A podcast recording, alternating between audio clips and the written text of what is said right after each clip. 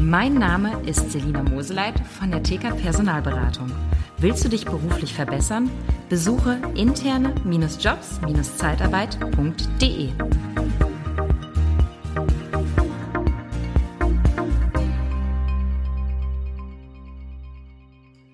Ja, willkommen bei einer neuen Podcast-Folge. Und heute habe ich eine sehr große Ehre. Ich habe es nach über zweieinhalb Jahren geschafft, auch jemand vom Verband, den Hauptgeschäftsführer vom IGZ, den Werner Stolz, in meinem Podcast begrüßen zu dürfen.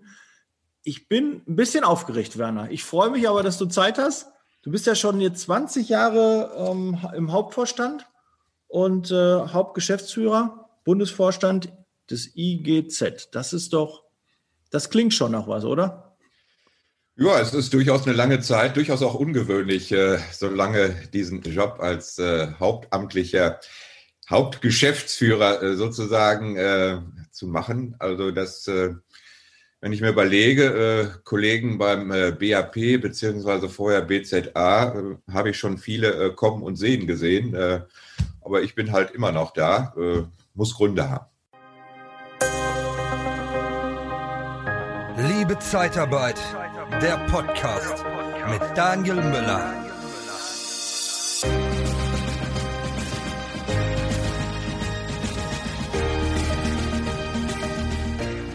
Ja, Werner, starten wir mal damit. Ähm, ich habe so ein paar Fragen ähm, von der Community bekommen und ein paar Fragen zusammengetragen. Und die würde ich gerne mal ein bisschen mit dir durchgehen, ähm, um dich so ein bisschen besser auch kennenzulernen so als erstes, warum ist es eigentlich sinnvoll, im Verband organisiert zu sein als Zeitarbeitsfirma? Warum sollte man in einem Verband eintreten und sich da mit ähm, ja, in Verbindung bringen? Ist ein weites Feld, Daniel. Äh, ich versuche es mal auf einen Satz zu bringen. Äh, man wird Mitglied in einem Verband, in einem Verein, äh, um Mehrwert zu generieren. Also wie auch Unternehmen sonst überlegen, make or buy. Mhm ist sozusagen, wenn man das zweigeteilt sehen will, Verbandsarbeit einerseits äh, Dienstleistungsangebote. Äh, das heißt, wir generieren sozusagen, was große Unternehmen vielleicht äh, dann auch noch integriert haben, also Stabstellenrecht. Da bieten wir dann Rechtsberatungsleistungen für jedes äh, Mitglied äh, an. Das ist so die eine Seite. Und es gibt auch kollektive Güter, wenn wir uns als Arbeitgeberverband äh, verstehen. Das ist die zweite Sparte unserer Dienstleistungsangebote, machen Tarifverträge, dann sind das kollektive Gemeinschaftsgüter für die Branche insgesamt. Mhm. Und beides, glaube ich, integrieren wir ganz gut in unserer Verbandsarbeit. Und das sehen äh, 3700 Mitgliedsunternehmen inzwischen so, äh, dass wir hier erfolgreiche Mehrwerte äh, generieren, sonst wären sie halt nicht bei uns. Mhm. Zumal sie auch die Möglichkeit hätten, äh, zur Konkurrenz zu gehen. Also wir sind da, glaube ich, ganz gut aufgestellt. Ja, gibt ja noch Marktbegleiter, klar den BAP. Ähm, wie sieht so ein klassischer Arbeitstag von dir aus? Vielleicht der so, ja, weiß ich, der also, heutige, der ist wahrscheinlich im Podcast, wirst du jetzt nicht jeden Tag haben, aber Öffentlichkeitsarbeit. Ja, also Im Grunde genommen muss man, dazu. muss man wohl äh, differenzieren zwischen vor Corona, äh, aktuell Corona und nach Corona. Ja. Äh, ist natürlich dann ganz unterschiedlich, äh, wie man äh, die Dinge äh, begeht. Ich glaube, ganz wichtig ist, ja, also bei uns geht äh, der Wecker sehr früh. Meine Frau arbeitet als äh, Leiterin der Volkshochschule in Paderborn, muss jeden Tag anderthalb Stunden äh, fahren. Aus Solidarität stehe ich dann mit ihr um äh, nach halb sechs auf. Äh, nutze dann die Zeit nach dem Frühstück, äh, um sozusagen zunächst mal mir anzuschauen. Wir haben viele Mediendienste im Verband abonniert. Wie ist aktuell die Gefechtslage? Gibt es Aufreger? ja. äh, war mal wieder äh, am Abend vorher eine Monitor- oder Report-Sendung und hat für äh, unrühmliche Schlagzeilen äh, gesorgt. Das führt natürlich dann sofort dazu, dass äh, der Mail, das Mailaufkommen äh, entsprechend ansteigt bei mir äh, zwischen 50 und 70, je nach äh, äh, Überschrift, die dort äh, gelandet äh, ist. Mhm. Und dann versucht man natürlich äh, intern mit unserer Mannschaft, also vor allem die Kommunikationsabteilung ist dann natürlich gefragt, die Dinge aufzuarbeiten.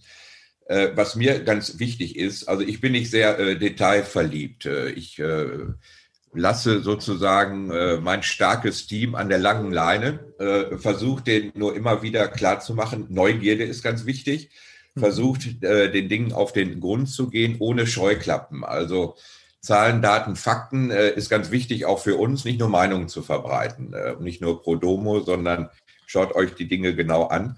Und äh, hier die richtigen Überschriften zu setzen, richtig zu intervenieren, äh, die Netzwerke sozusagen zu aktivieren, die man dann braucht, auch um reagieren zu können vernünftig, äh, das zieht sich durch äh, viele Arbeitstage.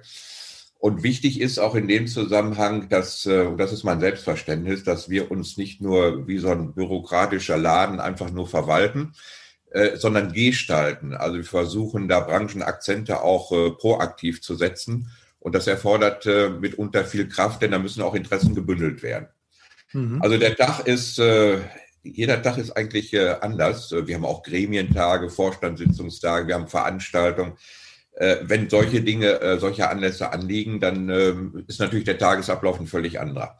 Mhm. Äh, also so versuchen wir uns äh, durch die Verbandsarbeit dann auch äh, zu lavieren und äh, immer wieder die richtigen Punkte auch zu setzen. Was steht denn jetzt zunächst auf der Agenda? Was versucht der IGZ so ein bisschen jetzt anzustoßen? Was steht so ein bisschen ähm, jetzt so als nächstes an?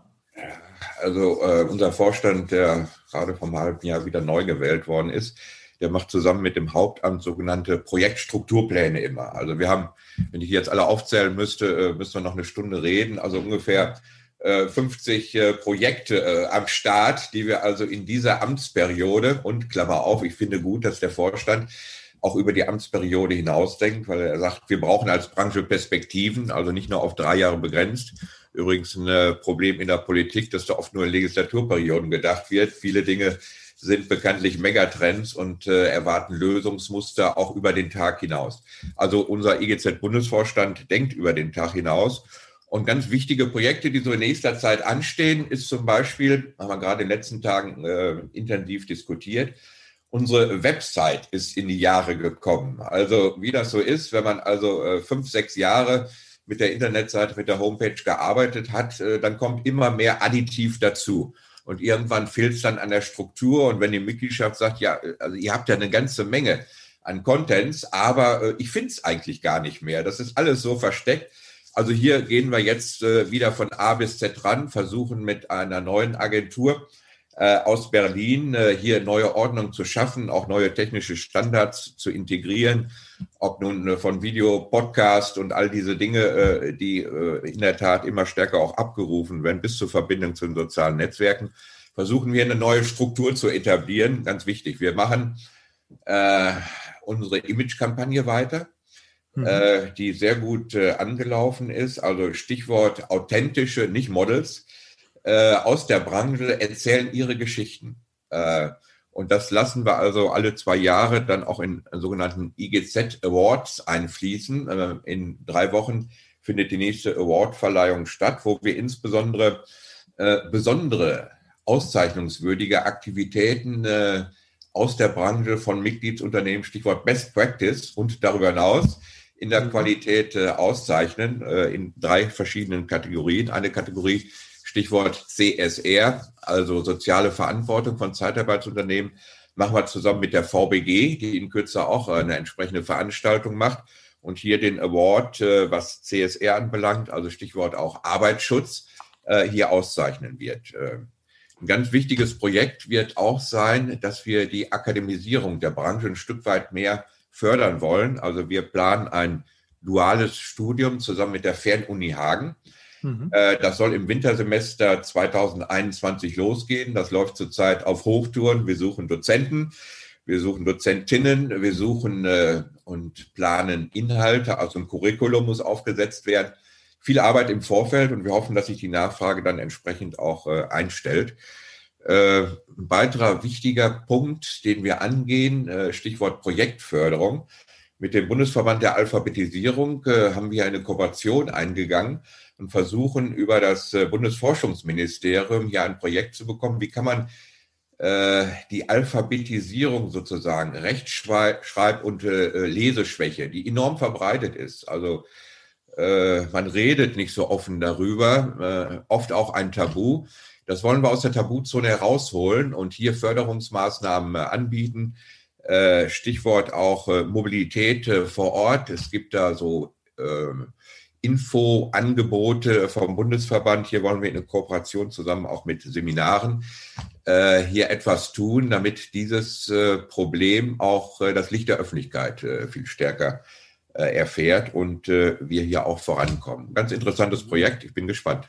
Ja, das ist ja, geht viel in, auch, auch in den, den, externen Bereich, dass die externen Mitarbeiter das halt auch ein bisschen ähm, dann spüren, was im Verband so passiert. Aber was natürlich die, die internen Mitarbeiter interessiert, ähm, wie sieht es mit dem Hauptgewerbe aus? Gibt es da Tendenzen? Siehst du da eine Chance, dass wir das vielleicht gekippt bekommen, dass wir doch wieder auch ins Bauhauptgewerbe überlassen dürfen? Es ist ja 1972 äh, verboten worden durch den äh, Gesetzgeber. Äh, danach gab es eine Klage beim Bundesverfassungsgericht ähm, und das Bundesverfassungsgericht hat gesagt im Ergebnis, äh, der Gesetzgeber hat hier einen ziemlichen Ermessensspielraum und das Verbot ist durchgegangen.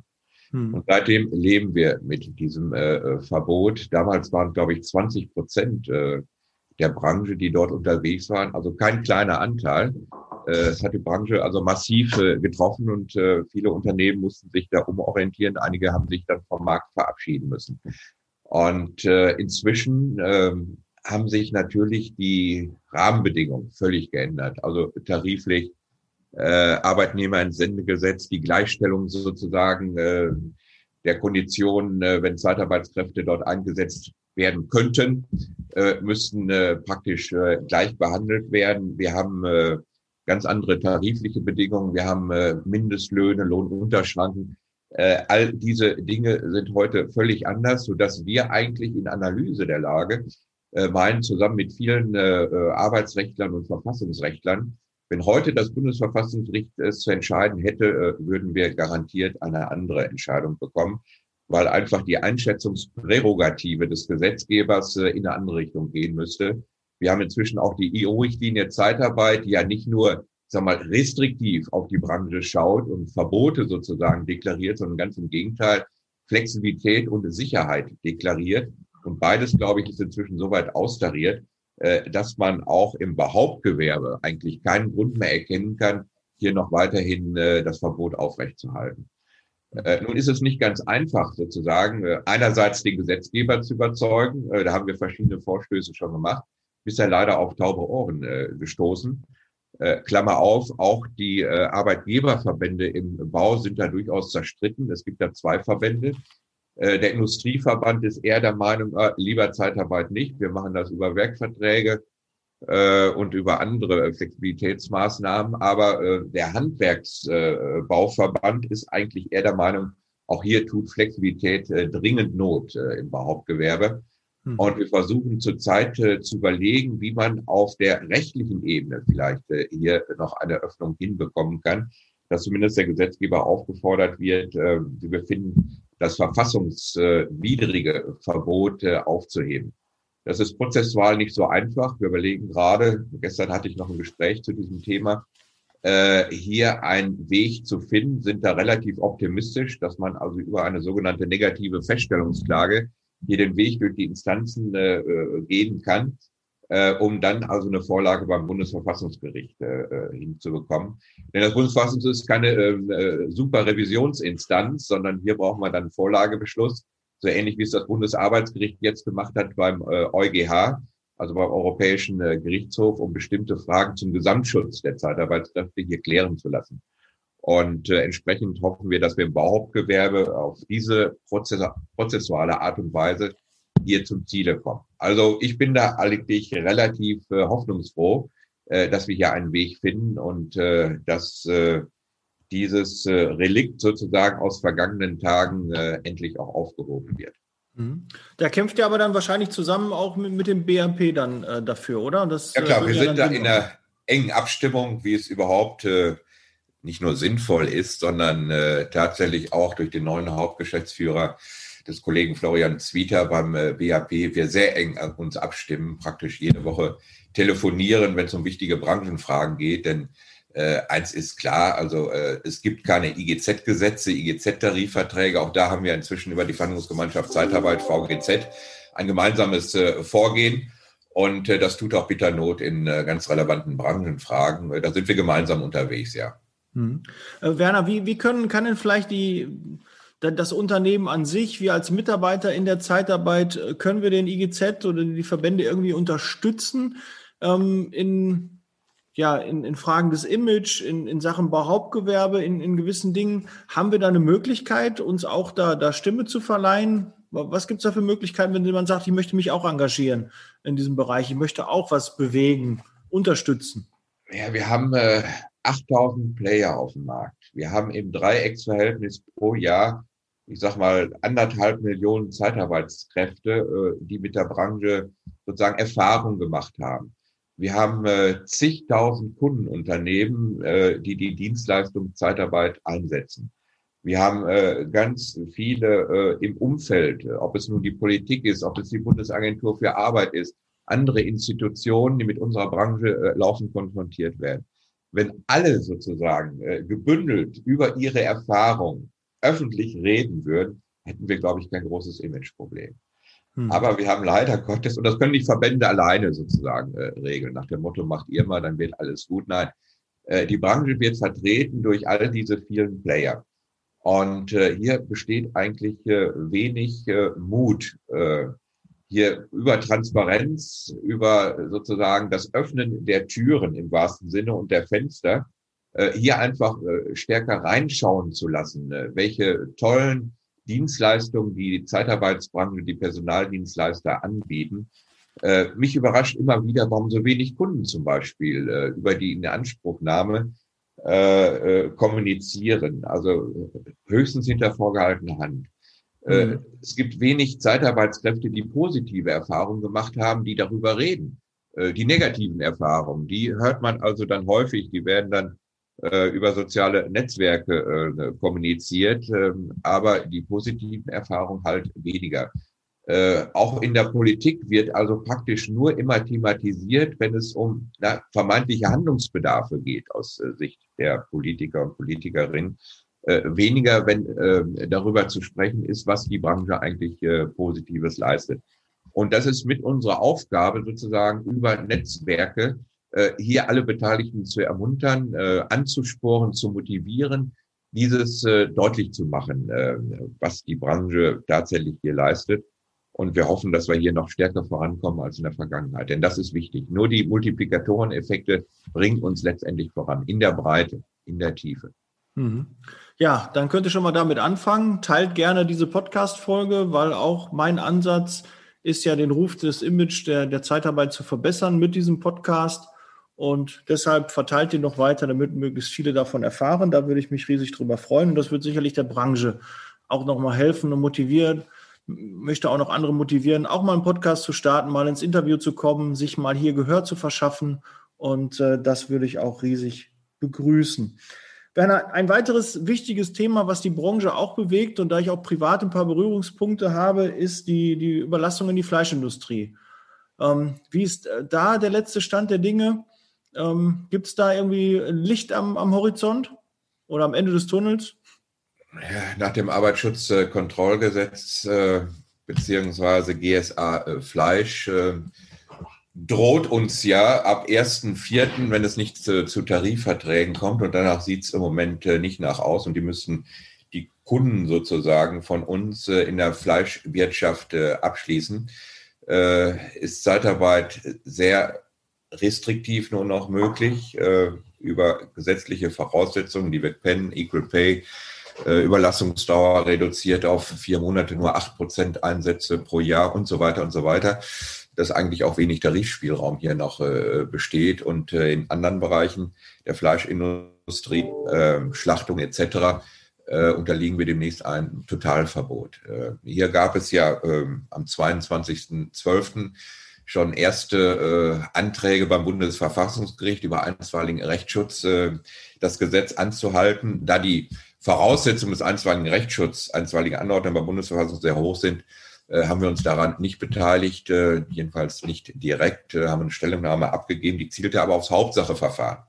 Und das Hauptsacheverfahren äh, wollen wir tatsächlich äh, aktiv begleiten. Es gibt inzwischen auch schon äh, drei, vier, fünf äh, Kläger, äh, die in der Branche tätig waren, ähm, die unterstützen wir und äh, ist davon auszugehen, dass die entsprechende Verfassungsbeschwerde in der Hauptsache vor dem 1.4. auch eingereicht wird. Und wir hoffen, dass das Bundesverfassungsgericht auch dann tatsächlich zu dem Ergebnis kommt, äh, dass äh, dieses Verbot beziehungsweise die Konstruktion, die der Gesetzgeber hier gewählt hat, unverhältnismäßig sind, weil äh, weder erforderlich noch geeignet noch verhältnismäßig im engeren Sinne und dass es hier zu einer Aufhebung kommt. Das kann etwas dauern, dieses Verfahren bekanntlich, aber wir hoffen, dass das in diesem Jahr dann tatsächlich auch noch zu einer Entscheidung kommt. Mhm. Gut, also aber es ist nicht mit zu rechnen, dass ab 1.4. da schon irgendwie eine, eine Lösung da präsentiert werden kann. Wird natürlich schwierig, wenn das am 1.10. umgesetzt wird. Ähm, dann muss man alles wieder neu aufbauen, weil bis dahin darf man die Mitarbeiter höchstens in anderen Bereichen einsetzen. ja, faktisch, äh, faktisch hast du recht. Ne? Es ergeben sich natürlich Konsequenzen. Also äh, es ja. hat ja auch, äh, kein Mensch kann jetzt sozusagen auf die Entscheidung des Bundesverfassungsgerichts warten. Aber gleichwohl brauchen wir dieses äh, Signal. Wir haben also auf der letzten Mitgliederversammlung eine Resolution verabschiedet, Münsteraner, äh, Münsteraner Appell für mehr Fairness im Umgang mit der Zeitarbeit. Und dort haben wir also nicht nur den Bereich Pflegeverbot, äh, das droht ja auch. Äh, wir, die Initiative des Berliner Senates vor dem Bundesrat, dort Gott sei Dank jetzt äh, von der Tagesordnung genommen, aber als Damoklesschwert immer noch sozusagen zugegen. Wir haben also immer noch das Verbot der Nicht-Einsatzmöglichkeiten von Zeitarbeitskräften, wenn es um nicht-EU-Angehörige äh, äh, geht, also Stichwort Fachkräfteeinwanderungsgesetz. Äh, Behauptgewerbe haben wir schon äh, angesprochen. Also das sind äh, mindestens drei Bereiche, wo wir einfach sagen, warum werden, nicht, werden wir nicht gleich behandelt, sondern warum gibt es diese Sonderbehandlung Richtung äh, Verbot, äh, Richtung Zeitarbeit.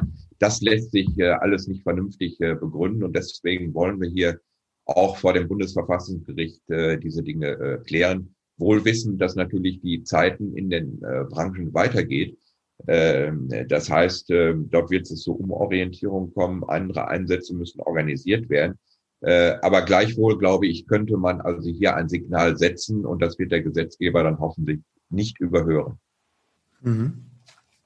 Ähm, ja, Werner, dann, was mich nochmal interessieren würde, ähm, die Zeitarbeit bietet ja gewisse Angriffsfläche. Jetzt zum Beispiel den, den Werkvertrag, der ja schon lange sehr, ähm, sehr mit, mit, nicht mit Wohlwollen gesehen wird, dass Werkverträge in der Zeitarbeit gemacht werden. Aber wo bieten wir denn die größte Angriffsfläche und wo könnten wir dann sagen, okay, ähm, Unternehmen versucht, in diesem Bereich besser zu werden, besser in der Außendarstellung. Hast schon gerade gesagt, äh, die Kunden müssten auch mal positiver über die Zeitarbeit reden. Aber wo können wir vielleicht einen, einen Nährwert äh, der Politik nehmen, wo wir immer wieder dann quasi ins Fettnäpfchen treten?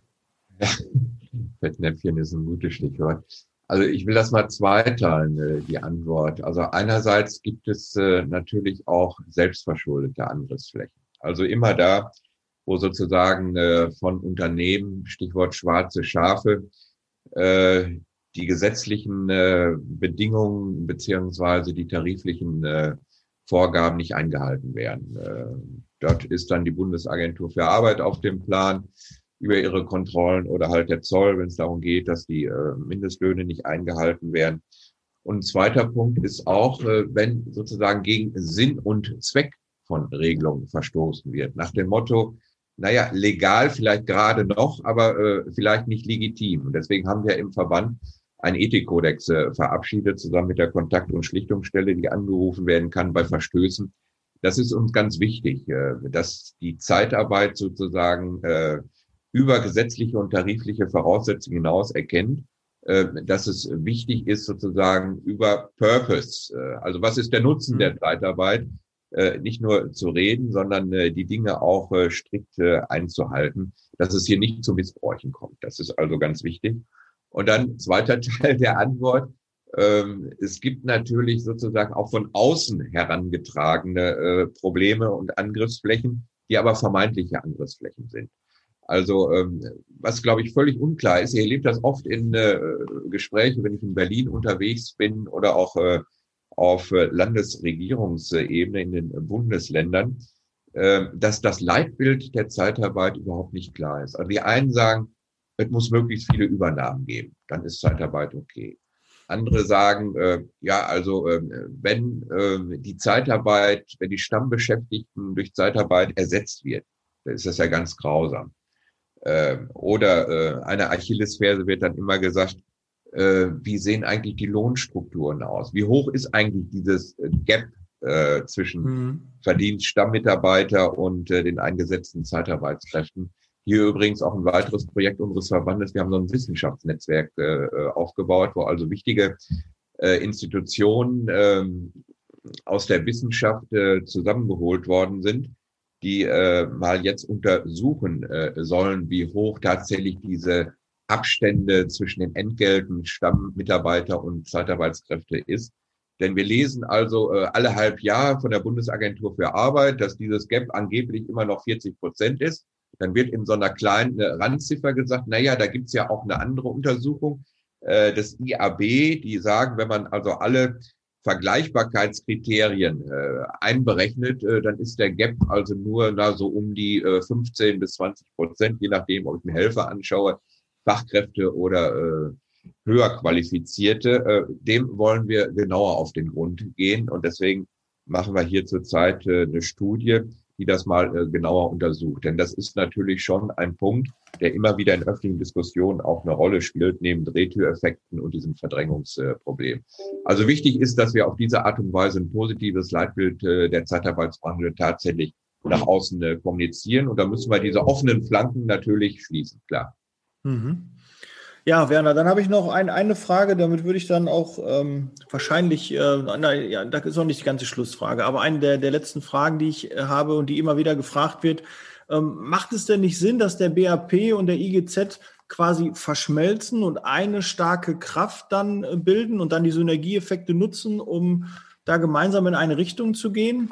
Wie siehst du das? Was ist deine Meinung dazu? Ja, also dieses Thema wird ja immer mal wieder äh, diskutiert. Äh, ich kann mich erinnern, letzte Diskussion hatten wir, glaube ich, vor fünf, sechs Jahren, wo ein Mitgliedsunternehmen des äh, da noch BZA und war bei uns gleichzeitig auch Mitglied äh, mit einer anderen Firma den Antrag gestellt hat auf Fusion. Bei uns wurde es abgelehnt, äh, beim BZA äh, wurde es positiv äh, gutiert. Das wird immer wieder kommen. Also ich glaube, viel wichtiger als äh, die Frage von Fusion, des Zusammenschmelzens ist, dass wir tatsächlich äh, gemeinsam identifizierte Brandenbelange auch gemeinsam äh, besprechen und gemeinsam hier strategisch vorgehen nach dem Motto vereint auftreten, getrennt schlagen. Äh, das hat sich durchaus in der Vergangenheit äh, auch bewährt bei vielen Punkten, denn die Strukturen auch in der Mitgliedschaft sind durchaus unterschiedlich. Bei uns sind ja vorrangig äh, ja die mittelständischen Zeitarbeitsunternehmen äh, äh, Mitglied äh, beim BAP sind es vor allen Dingen äh, die größeren, hat sich inzwischen auch angenähert. Also vieles hat sich angenähert. Vieles ist Wo auch entspannter geworden, denke ich. Und wie auch in anderen Bereichen, manchmal lebt ja auch Wettbewerb für mhm. das Geschäft, also was Dienstleistungsangebote anbelangt. Man kann sich das aussuchen sozusagen auf dem. Markt, wo gehe ich hin? Gehe ich zum IGZ, gehe ich zum BAP? Aber wie gesagt, äh, es ist alles relativ entspannt. Das ist kein Konkurrenzverhältnis im engeren Sinne, sondern das sind einfach zwei Wettbewerber sozusagen, die um die Gunst des Marktes buhlen. Äh, und es sortiert sich halt so, dass äh, bei uns 3700 gesagt haben, dass die Angebote des IGZ sind gut und vernünftig, da machen wir mit. Und das macht uns zufrieden. Mhm. Gut, ich weiß jetzt nicht, wie die Zahlen beim BAP sind. Das habe ich jetzt nicht recherchiert. Du weißt das aber bestimmt, oder? Ja, rund 2000 äh, Unternehmen, also weniger Mitglieder, aber da die Großen dort Mitglied sind, haben die also mehr Niederlassungen äh, als wir in der Addition. Aber das gleicht sich inzwischen auch an. Also wichtig ist, dass insgesamt die Branche viel stärker organisiert ist. Als ich vor 20 Jahren anfing, waren es äh, bei uns 180 und bei den Kollegen des BZA waren es also 220, äh, bei Marktplayern von rund 8.500. Also da hat sich vieles getan und äh, unter anderem die Bundesagentur für Arbeit hat uns immer wieder bestätigt, dass die Professionalisierung der Branche durch den höheren Organisationsgrad insgesamt viel besser geworden ist. Also wir bieten ja sehr viele Hilfen an und äh, viele Unternehmen äh, nehmen die Dienstleistung ja auch in Anspruch und das führt natürlich zu einer Qualitätsverbesserung. Und das haben andere inzwischen registriert. Und da sind wir gemeinsam als Verbände Welt auch stolz drauf, dass wir das äh, erreicht haben. Denn eine Qualitätsverbesserung äh, ist etwas, was also damals als Problem auch identifiziert wurde und zwischen über weite Strecken auch äh, realisiert werden konnte. Mhm. Okay, ja, danke für deine Einschätzung, Werner.